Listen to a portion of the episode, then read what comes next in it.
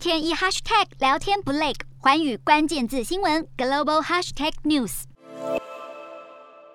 俄乌战争何时落幕？外界众说纷纭。普丁原本期待能速战速决，但战事拉长已一个月，国际挞伐声不断，一面倒向抨击俄罗斯的侵略行为，俄罗斯也不甘示弱，抛出核战两手策略，一手提出六点停战协议，另一手则保留不排除对乌克兰使用核武的可能性。到底普丁会体面退场，承认失败，还是一意孤行，扩大冲突？今天的国际新闻评论要来谈谈普丁的下一步是什么？俄乌情势诡谲多变。乌克兰抵抗意志坚强，俄罗斯也不断采取攻势，大国们依旧透过经济制裁与外交斡旋的手段，在整体战事中寻找停损点。这场战争不只是当事国之间的军事对垒，各种资讯战、心理战纷纷祭出，就连地理位置甚远的美国与中国都无法置身事外。眼看情势发展越来越复杂，恐怕也出乎普丁原本发动攻击的料想之外。如今要下台阶的成本顾虑增加许多，出师无。无名已注定普丁无法获得国际社会的谅解，就连一心相挺俄罗斯安全保证的中国立场态度都显得尴尬许多，甚至被放大检视中国是战争的协力者。然而对美国而言，俄罗斯的侵略行为不单只是为了地缘政治利益，质疑中俄两国意图透过制造军事冲突来改变国际秩序，因此必须集结国际力量来防范中俄的诡计得逞，绝对不能在和谈中有任何让步。当然，从俄罗斯的角度来看，原本最理想的结果是速战速决，让乌克兰臣服在自己的脚下，稳住俄罗斯在黑海地区的势力范围，进而扩大西进欧洲的影响力。加上中国向东扩张对亚太地区的控制，中俄联手掌握欧亚的权力结构，足以和西方国家较劲，甚至改变以美国为首的国际体系。只是整体形势发展不如普丁计划的那么顺利，欧美国家不但更团结，反而让俄罗斯的罩门显露无遗。俄罗斯所提出的六点停战协议要求乌克兰中立化，不得加入北约，正反映出俄罗斯对外的不自信。无论是裁军、安全保障，或是去纳粹化，甚至是消除使用俄语的障碍，都是弹性空间相当大的条款。该如何落实，也不是短期内就能确认。再加上要求承认俄罗斯并吞克里米亚以及乌东地区两州的独立地位，这都凸显俄罗斯缺乏开战的正当性，更难以获得国际社会的认同。普丁想换得体面退场的前提是要乌克兰签下一个不平等条约，这恐怕不会被乌克兰所接受。不但是丧权辱国，更是侵害主权领土的完整。况且俄罗斯抛弃明斯克协议在先，乌克兰势必认为这是普丁的缓兵之计，难保在未来成了俄罗斯再度入侵的借口。更不用说整体情势已站在乌克兰这一边，接受普丁的协议虽然可以换来短暂的停战结果，但将会失去自主性。乌克兰会接受的可能性并不高。此时此刻，美国总统拜登正赶往欧洲展开一连串的交涉，包括参加北约、G7 及欧洲理事会的峰会。拜登预料将会宣布更多制裁俄罗斯的新措施，并会与盟友商讨如何落实制裁动作，来因应俄罗斯可能采取的行动。因此，欧美国家势必会对乌克兰提供更多军事援助，以及强化北约在东欧地区的防卫准备。没有意外的话，乌克兰会依循欧美国家的共识及行动，来增加自己的谈谈判。筹码，普丁没有无后顾之忧的条件。倘若采取更具杀伤力的核攻击，相互毁灭也不符合俄罗斯的利益。再加上俄军前线已陷入窘境，后方军援也被削弱。倘若一直困在战争状态，对俄罗斯会越来越不利。所以普丁才会祭出六点协议来换取自己可以下台阶的机会。不过，普丁的谈判筹码已不断流失，乌克兰不会买单，欧美国家也不可能放过。普丁退场的姿态恐怕不会太体面。Hello，